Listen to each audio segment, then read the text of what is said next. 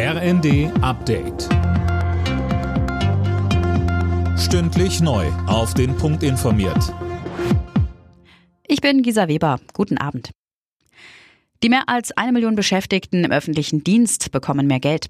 Arbeitgeber und Gewerkschaften haben sich auf einen neuen Tarifvertrag geeinigt.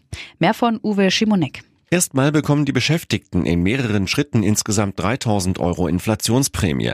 Ab November nächsten Jahres steigen die Gehälter dann um 200 Euro monatlich. Eine weitere Erhöhung um 5,5 Prozent gibt es im Februar 2025. Wird der Abschluss wie üblich auf die Beamten übertragen, profitieren insgesamt mehr als drei Millionen Beschäftigte.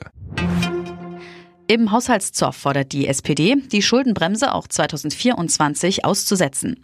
Beim Bundesparteitag gab es dafür grünes Licht von den Delegierten. Kanzler Scholz hatte zuvor in seiner Rede zugesichert, dass es mit ihm keinen Abbau des Sozialstaates geben wird. Für den Einsatz von künstlicher Intelligenz sollen in der EU künftig strengere Regeln gelten. Darauf haben sich Parlament und Mitgliedsländer geeinigt. Philipp Rösler hat die Details. Weitgehend verboten werden KI-Anwendungen wie eine automatische Gesichtserkennung. Die soll nur in Ausnahmefällen, etwa bei der Terrorabwehr, möglich sein. Wird künstliche Intelligenz bei kritischer Infrastruktur oder in Sicherheitsbehörden eingesetzt, muss das Ganze von einem Menschen kontrolliert werden. Außerdem ist geplant, Texte, Bilder und Töne, die mit KI erstellt wurden, zu kennzeichnen. Dem Gesetz müssen jetzt noch Parlament und Mitgliedstaaten offiziell zustimmen. Heftige Klatsche für Bayern München in der Bundesliga. Der Rekordmeister kam bei Eintracht Frankfurt mit 1 zu 5 unter die Räder.